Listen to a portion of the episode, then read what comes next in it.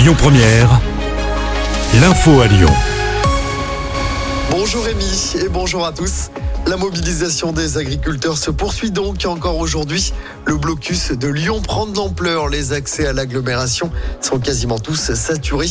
Vous ne pouvez pas emprunter la 7 dans les deux sens entre le péage de Reventin-Vaugry et le nœud La 7 est toujours fermée à la jonction avec la 450 à Pierre-Bénite dans les deux sens.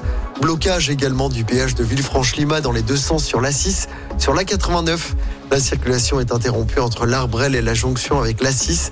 À l'est de Lyon, il est impossible de circuler au niveau du péage de Saint-Quentin-Falavier sur la 43 également dans les deux sens. La crise agricole ne sera pas réglée en quelques jours, c'est ce qu'a reconnu hier le Premier ministre dans son discours de politique générale, même s'il a fait quelques annonces comme le versement en retard de la PAC d'ici le 15 mars. Marc Fesneau, le ministre de l'Agriculture, annonce ce matin 80 millions d'euros d'aide pour les viticulteurs.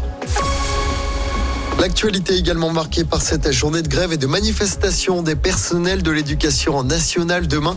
Les syndicats appellent à la grève sur les salaires et les conditions de travail.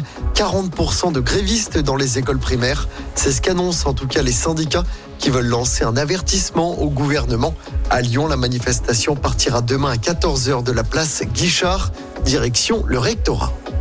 Dans l'actualité locale, un cycliste grièvement blessé près de Lyon. Il a été heurté par une voiture hier après-midi à Saint-Didier sur Chalaronne dans l'Ain. La victime, un homme de 65 ans, a été pris en charge en urgence absolue et a été transporté par hélicoptère vers un hôpital à Lyon.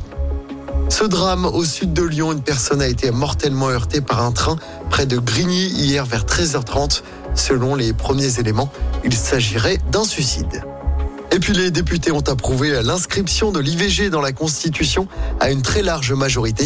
La notion de liberté garantie pour les femmes d'y accéder sera désormais soumise à un vote au Sénat.